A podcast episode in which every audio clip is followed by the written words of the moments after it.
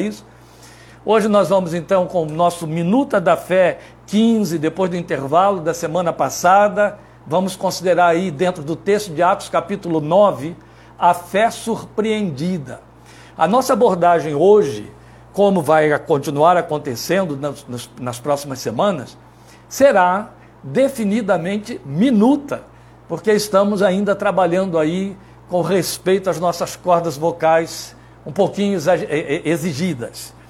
E aí eu vou fazer a leitura do nosso texto em Atos capítulo 9 e fazer a nossa abordagem diminuta. Pode ser que alguém aí depois diga: Poxa, pastor, a gente se preparou todo para ouvir agora e você ocupou só esse tempinho nosso. Mas olha, tanto melhor saber que você está dentro da sua casa confortável, não precisou se vestir, se arrumar, pegar seu carro, tirar do, do da garagem e ir para a igreja, não é assim? Você está aí acomodadinho, então, curto ou longo, estamos bem, estamos todos juntos. Convido você então a abrir sua Bíblia em Atos capítulo 9. Só que eu vou fazer uma coisa, porque dada a nossa abordagem, para que a gente possa contextualizar melhor, eu começo lendo Atos 8, versículo 1 e já pulo para Atos 9, que é o nosso texto de hoje. Então eu transcrevi aqui o texto para facilitar e adiantar o nosso tempo, começando com Atos 8:1. Me acompanha aí, por favor. E Saulo estava ali, consentindo na morte de Estevão. Naquela ocasião desencadeou-se grande perseguição contra a igreja em Jerusalém. Todos, exceto os apóstolos, foram dispersos pelas regiões da Judéia e de Samaria. É apenas para contextualizar. Agora sim, a gente já pula para capítulo 9 e continua a leitura a partir do versículo 1. Então, qual é de fato o texto da nossa leitura de hoje, da nossa devocional de hoje? Atos 9, de 1 a 6, pontue aí por favor. Atos 9, de 1 a 6 Atos 9, de 19 a 22. Então você veja, depois da leitura de 1 a 6, vou de imediato pular para 19 a 22. Se você perceber que mudou o seu texto, é porque eu já pulei para o versículo 19, porque eu não estou com essa subdivisão aqui no meu texto, vou fazer uma leitura corrida, está certo? Então acompanhe bem aí o que estamos dizendo. Ó, Atos 9, de 1 a 6, pulando para 19 e indo até o 22, está certo? Versículo 19. Então, continuando. Enquanto isso, Saulo ainda respirava ameaças de morte contra os discípulos do Senhor. Dirigindo-se ao sumo sacerdote, pediu-lhe cartas para as sinagogas de Damasco, de maneira que, caso encontrasse ali homens ou mulheres que pertencessem ao caminho, pudesse levá-los presos para Jerusalém. Em sua viagem, quando se aproximava de Damasco, de repente brilhou ao seu redor uma luz vinda do céu. Ele caiu por terra e ouviu uma voz que lhe dizia: Saulo, Saulo, por que você me persegue? Saulo perguntou: Quem és tu, Senhor? Ele respondeu: Eu sou Jesus, a quem você persegue. Levante-se, entre na cidade, alguém dirá o que você deve fazer. E depois de comer, já dei um salto, né? Recuperou as forças. Pulando então ao 19, Saulo passou vários dias com os discípulos em Damasco. Logo começou a pregar nas sinagogas que Jesus é o Filho de Deus. Todos os que o ouviam ficavam perplexos e perguntavam: Não é ele o homem que procurava destruir em Jerusalém aqueles que invocam este nome? E não veio para cá justamente para levá-los presos aos chefes dos sacerdotes? Todavia, Saulo se fortalecia cada vez mais e confundia os judeus que viviam em Damasco, demonstrando que Jesus é o Cristo. A continuação do nosso texto, ou seja, versículo 23, ou um pouco mais adiante, já não me lembro com tanta certeza, é, diz para nós que Paulo ficou em Damasco muito tempo. Não precisa quanto tempo, mas diz que foi muito tempo. Isso não é tão significativo para a abordagem que vamos fazer hoje. Também eu devo é, adiantar para você que, é, embora nós estejamos aqui com o relato da extraordinaríssima conversão de Saulo, incomum em todos os sentidos, até dentro de toda a história da igreja cristã, nossa abordagem hoje não será em função da conversão de Saulo. Poderemos voltar a isso posteriormente, se Deus assim quiser. Lá na frente eu vou fazer menção dessa, dessa conversão de Saulo, pareando com outras marcas, outras experiências, você vai ver isso mais à frente. Mas neste momento nós não vamos trabalhar com a conversão de Saulo. O que temos a considerar aqui É algo que eu estou extraindo em caráter bem devocional de dentro deste texto para falar daquilo que eu já anunciei, a fé surpreendida. Você vai entender à medida que puder me acompanhar, porque este é o ponto devocional que nós queremos para hoje. Veja, eu acredito que esta narrativa nos remete a uma palavra de estímulo quanto à oração que diante de Deus fazemos como igreja em nome do Senhor Jesus. Você diria com toda razão, pastor, em nenhum momento aí nós ouvimos falar que tivesse alguém orando ou alguém falasse em oração. Este é o ponto. É justamente o que eu estou procurando depreender desta nossa leitura e quero aplicar para as nossas vidas. E acredito que nesta nossa aplicação há aqui uma palavra de estímulo para a nossa fé. Há uma palavra de conforto para a nossa fé. Veja, costumeiramente nós incorremos no erro de achar que a resposta demorada de Deus à oração que fazemos se traduz em oração não respondida. A gente geralmente pensa assim. Mas não, absolutamente não. A Bíblia afirma que Deus ouve as orações. Ele tem formas diversas de responder às orações. E outro tanto, o tempo próprio para fazer isso. Certa vez Jesus afirmou, isso está em Mateus 18, 19: Também digo que, se dois de vocês concordarem na terra em qualquer assunto sobre o qual pedirem, isso será feito a vocês por meu Pai que está nos céus. Este texto de Mateus 18, 19 esta citação de Jesus que eu acabo de fazer aqui, ela é uma clara referência à oração da igreja. Quando ele diz dois de vocês, ele está é, é, falando de unidade, ele está mostrando aí, falando também de quantidade, ele está falando de mais de uma pessoa, evidente. Então ele está falando da igreja. Neste texto de hoje, esse texto de Atos 9, o que nós vamos fazer? Nós vamos estar começando este assunto da oração que Deus ouve que vai ter sequência nossa próxima minuta, 16, na próxima quarta-feira, se assim Deus quiser, quando então entraremos no capítulo 10, que fala da experiência de Cornélio. Vocês lembram bem? Que teve as suas orações em memória respondidas por Deus. Então, na verdade, o que estamos fazendo hoje é uma prévia em cima desta, deste relato de Atos 9, com o que veremos na próxima semana em Atos capítulo 10. Agora veja, dentre tantas coisas extraordinárias que envolvem essa dramática conversão de Saulo de Tarso, eu destaco a igreja de Damasco. Pastor, mas aí nem diz que ali tinha uma igreja. Ô, oh, meus queridos, a igreja estava lá. O simples fato de que eles, na dispersão, correram para Damasco, estabeleceu a igreja de Damasco. Que a igreja não é o lugar, a igreja não é o templo. A igreja é o grupo de irmãos, membros do corpo de Cristo, que se reúnem onde quer que seja, não é? Então eu destaco nessa situação aí essa igreja de Damasco diante desse quadro inusitado. O texto de Atos não nos diz nada sobre ela como igreja, neste momento não.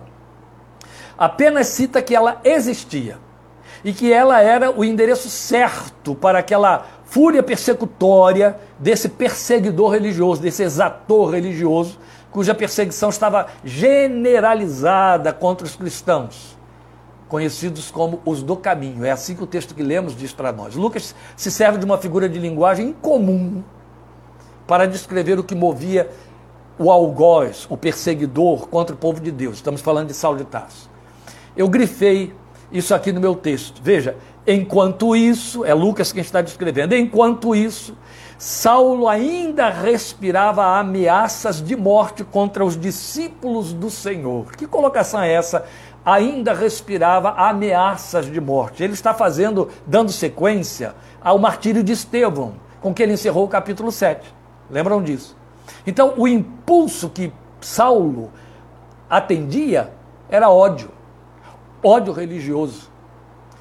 E na força desse ódio, ele parte para cumprir a sua sinistra missão. Qual era essa missão?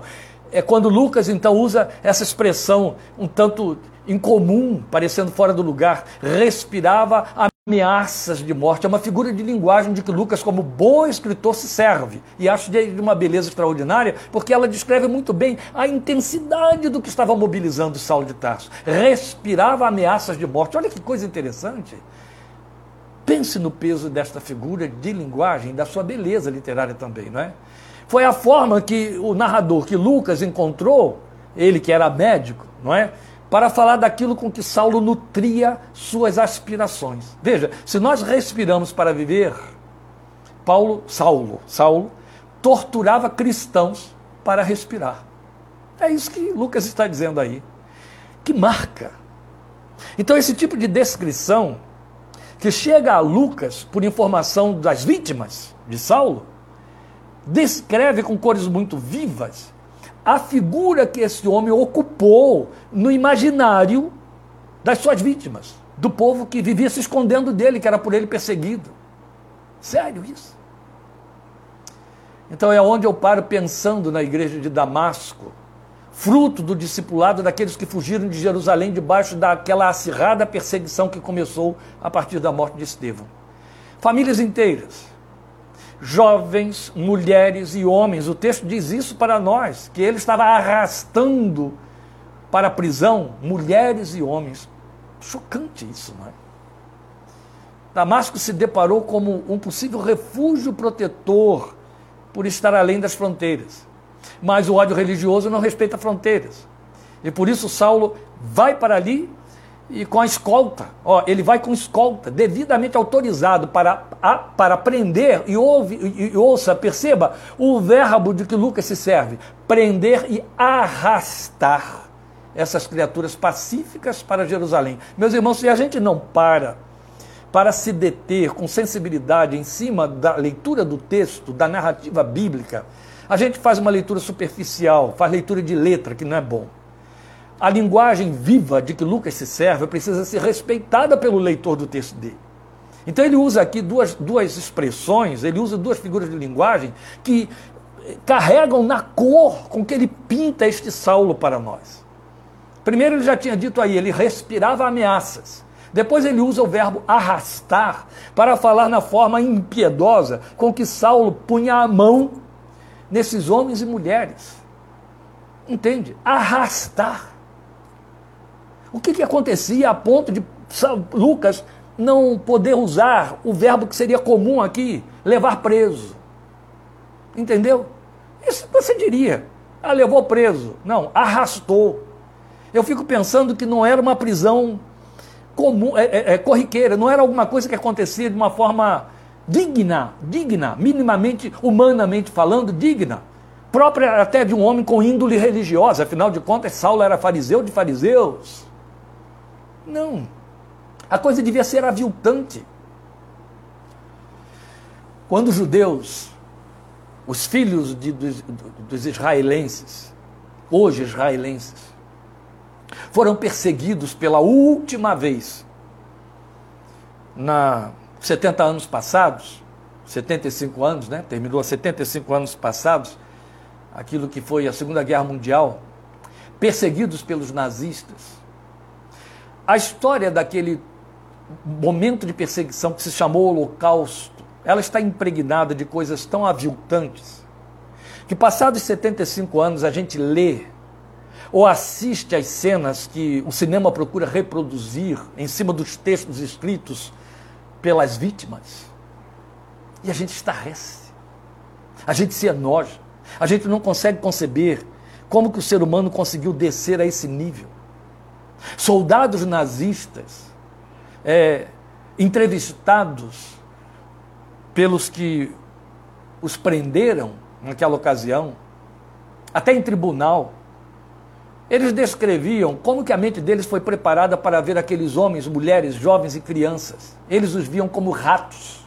Eles sentiam deles profunda repulsa, não os viam como seres humanos. E diziam: rato infesta, rato adoece, nós temos que esmagar. Foi assim que funcionou. Percebe que dois mil anos atrás era isso que Saulo de Tarso estava fazendo com os crentes, filhos de Deus, crentes em Cristo Jesus, só pelo fato de que eram crentes, cristãos. Arrastava. Não havia dignidade nisso. Arrastando criaturas pacíficas para Jerusalém. Ele queria catá-los lá em Damasco e arrastá-los até Jerusalém.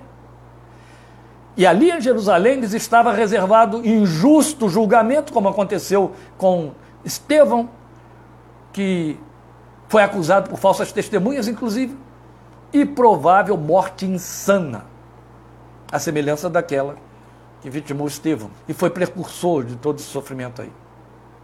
Então eu penso que a igreja refugiada já estava devidamente avisada de que a perseguição estava em seu calcanhar, a igreja que estava lá em Damasco. Penso também nas reuniões de oração, é onde vem o nosso ponto de meditação hoje. Reuniões de oração que eram movidas pelos familiares cristãos reunidos, buscando no Senhor livramento e graça para suportar. Talvez esperando um livramento semelhante ao dos antigos israelitas, encurralados aí entre Faraó e o Mar Vermelho. As notícias trágicas eram bem frescas.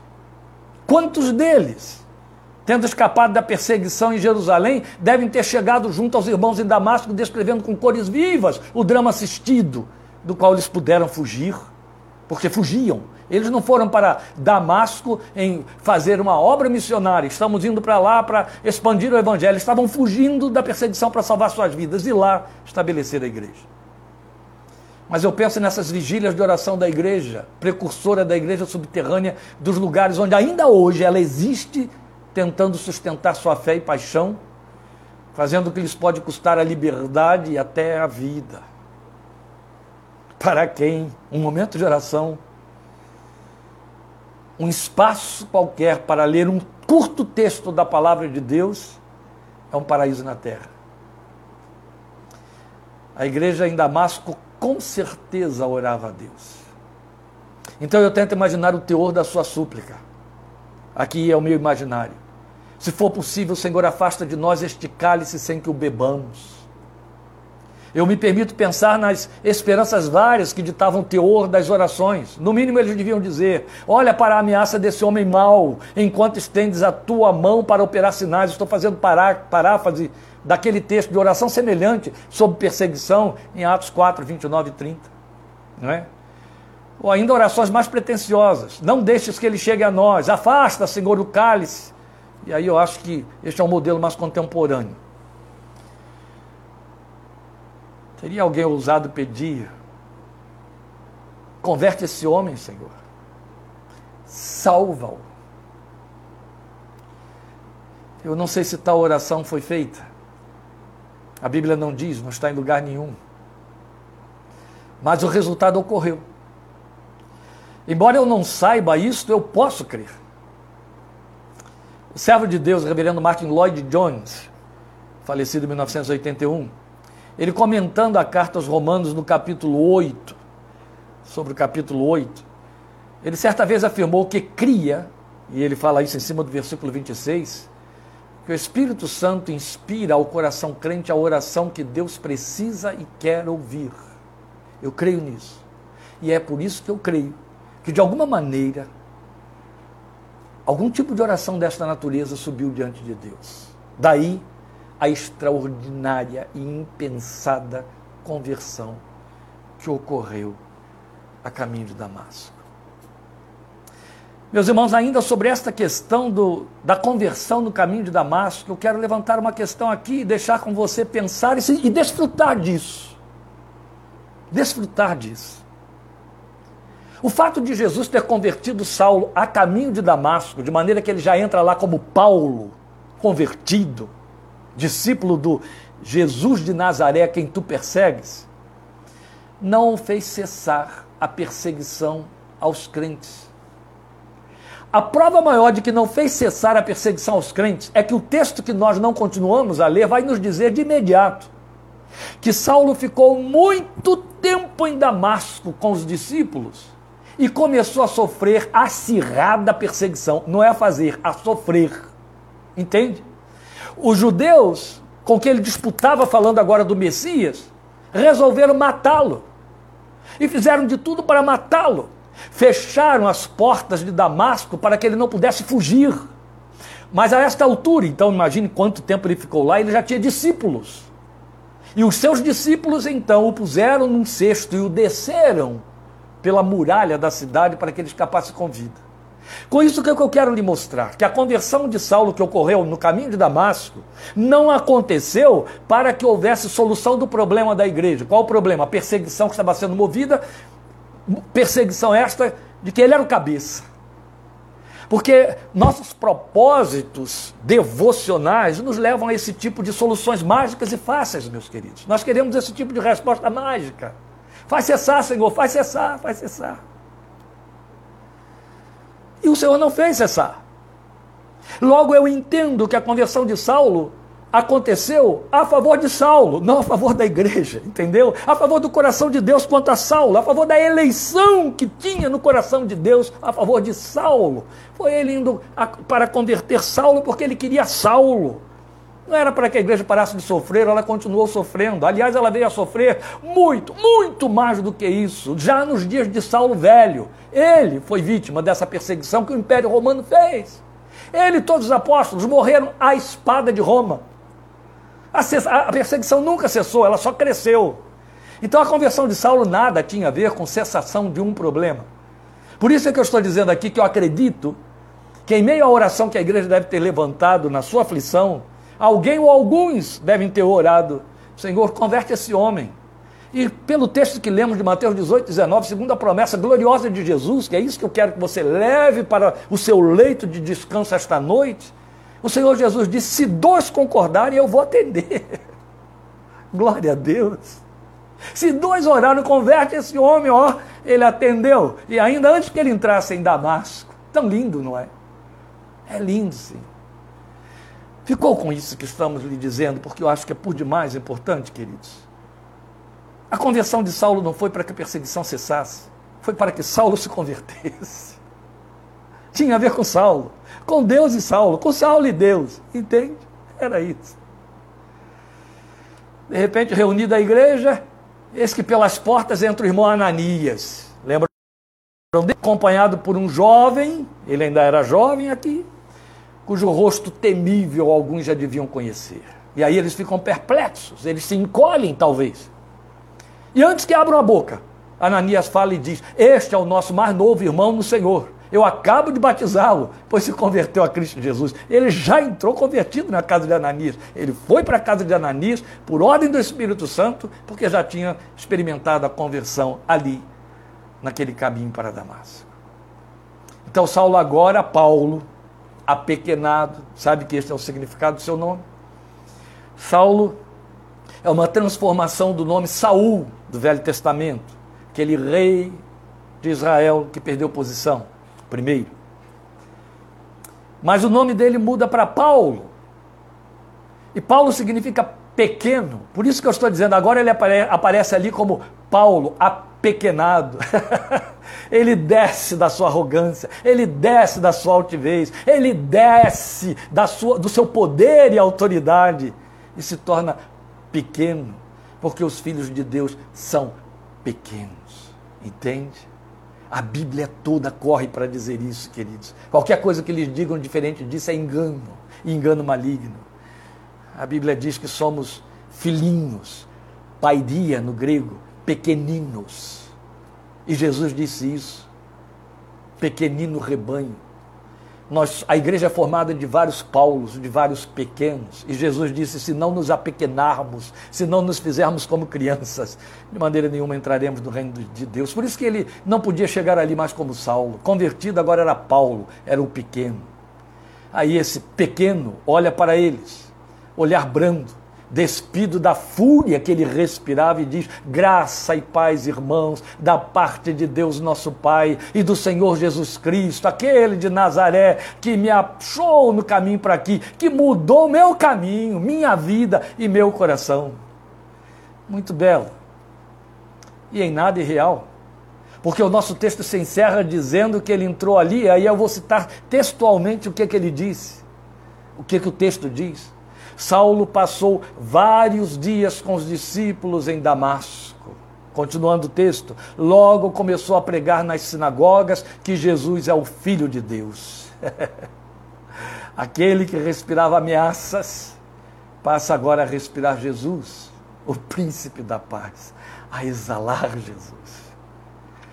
Eu creio ter sido esta a primeira e mais extraordinária experiência da igreja com a oração que cumpre a palavra quando diz: Muito pode por sua eficácia a súplica de um justo, como está em Tiago 5,16. Nós vamos ter algo semelhante acontecendo mais lá na frente, quando Herodes manda prender Pedro e a igreja passa a noite em oração a favor dele. Vamos ficar com isso. Muito pode por sua eficácia a súplica do justo. A súplica do justo não é vista numa resposta imediata, numa resposta conforme a expectativa dele. é vista como a resposta no tempo de Deus e conforme a necessidade que Deus sabe ser real. A igreja foi surpreendida na sua fé. Ao longo dos anos que eu tenho servido ao meu Deus, eu tenho procurado viver uma fé que Ele surpreende sempre. Até o último dos meus dias, tudo que eu espero em Deus é que a minha fé jamais caia em lugar comum. Amém? Que a sua fé jamais caia em lugar comum. Que ela seja surpreendida sempre.